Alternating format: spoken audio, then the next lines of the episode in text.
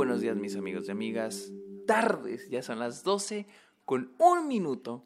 Es miércoles 26 de enero del 2022. Bienvenidos a este podcast que yo llamo, y ustedes llaman, y se llama Está OK. En esta nueva edición, en esta eh, edición, nuevo episodio de la edición de Sundance, donde estaré cubriendo las películas que estoy viendo en el festival. Mi nombre es Ay, cabrón, se me olvidó mi nombre. Mi nombre es Sergio Muñoz. Síganme en mis redes sociales como arroba Sergio Muñoz.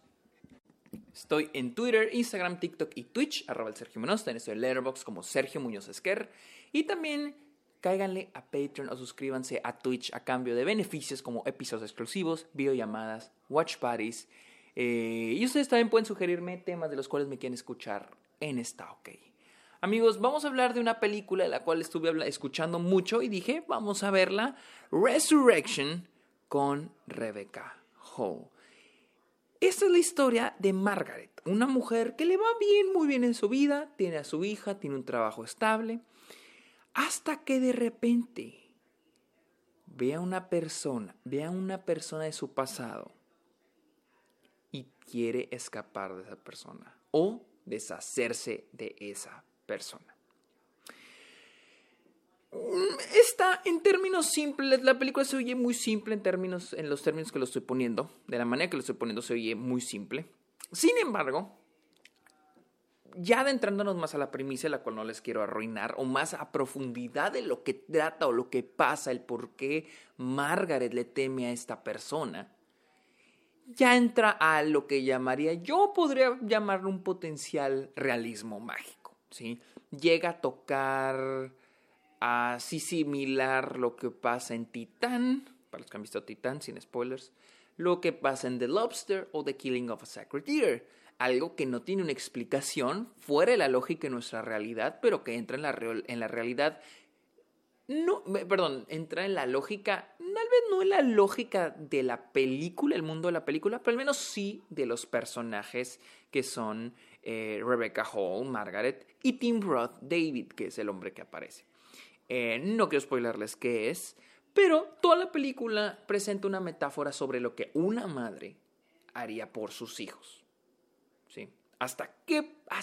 ¿Cuál es lo más cabrón que haría una mujer por sus hijos? ¿Sí? Este es el tema central de toda la película. Eh, Rebecca Hall es increíble. O sea, ella da todo en esta película. O sea, todo. Eh, tiene un momento del cual todo el mundo está hablando en Twitter, que es un monólogo larguísimo, donde él explica a otro personaje su pasado. La verdad, el monólogo, o al menos la actuación de Rebecca Hall en ese monólogo, en esa escena, está chingón. Mi problema, este probablemente va a ser un hot take, basándome en lo que he visto en Twitter.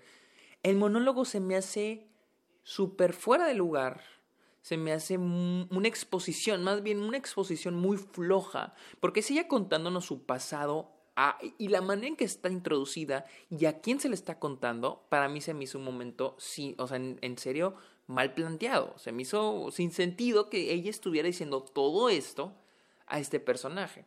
Siento que era un momento para elevar la, interpretación, la, el performance de, de Rebecca Hall y de decirnos el pasado del personaje se notó a leguas. Ella hace un gran trabajo en su actuación, en serio, grandísimo trabajo, pero sí el, monólogo se me hace mal planteado. No decir fuera de lugar, mal, mal planteado. No era el momento o no fue la forma o mal ejecutado. Eh, y es que, la verdad, siento que la película no me terminó de encantar. Siento que de inicio me gustó la introducción del personaje, quién es ella, el papelico es un gran trabajo para introducirnos quién es Margaret, cuál es su vida. Y el segundo, la segunda mitad, perdón, el segundo acto, cuéntense yo lo manejo en cuatro, em, empieza a, es cuando llega y ve al hombre, o sea, este hombre, esta persona misteriosa, y es crear esta incógnita de quién es, quién es esta persona, ¿no? Y ya ahí se nos empieza eh, a, introducir poquito a poquito lo, el lado raro, el lado bizarro de la película. Les digo, al punto de llegar así un realismo mágico estilo Titán, The Lobster, The Killing of a Sacred Deer. Eh, y pues obviamente te genera, genera esta, este suspenso, este misterio de, güey, ¿qué está pasando? ¿De qué están hablando? Y pues mientras avanza la película, pues es más... La película se enfoca más en Margaret protegiendo a su hija de lo que esta, esta amenaza del pasado puede hacer para ella, que en resolver o en explicarnos el misterio. Y yo entiendo, para los personajes esto no es un misterio, esto es algo, aunque en realidad para Rebecca para el personaje de Margaret, sí es en parte un misterio, porque ella no cree lo que está pasando a inicio. Y cuando llegamos al clímax, al último acto, ella acepta que esto, esta cosa rara que está pasando y que no les voy a decir para no spoileárselos, es una realidad. Entonces, en la forma en que ella lo acepta, lo entiendo para el personaje, pero para uno como audiencia es difícil aceptarlo.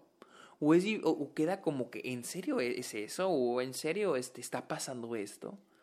Entonces, para cuando acaba la película, tú entiendes que todo esto era una metáfora. Una metáfora de la película, como una fábula.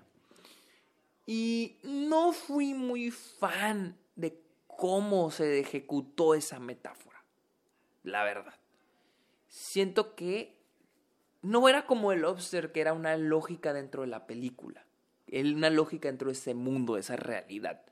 Aquí se nota que no es una lógica, porque al parecer Rebecca Hall, su personaje, no acepta esto de inicio hasta un punto donde es como que, lo acepto. Pero como audiencia yo no lo acepto, digo, uy, es que no entiendo qué está pasando.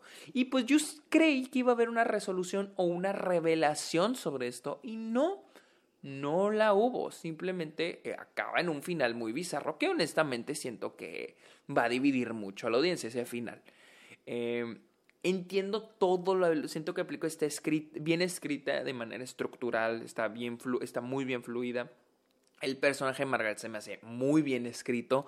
Simplemente tuve problemas con eso el uso de la metáfora, el uso del realismo mágico o todo este misterio, está, está este, lo bizarro, el lado bizarro de esta película. Eso fue lo que no me terminó convencer porque no, no lo terminé entendiendo o no sé, hay algo ahí que no me, no me hizo sentir cómodo en el aspecto de que no me, no como satisfecho, no me hizo sentir satisfecho.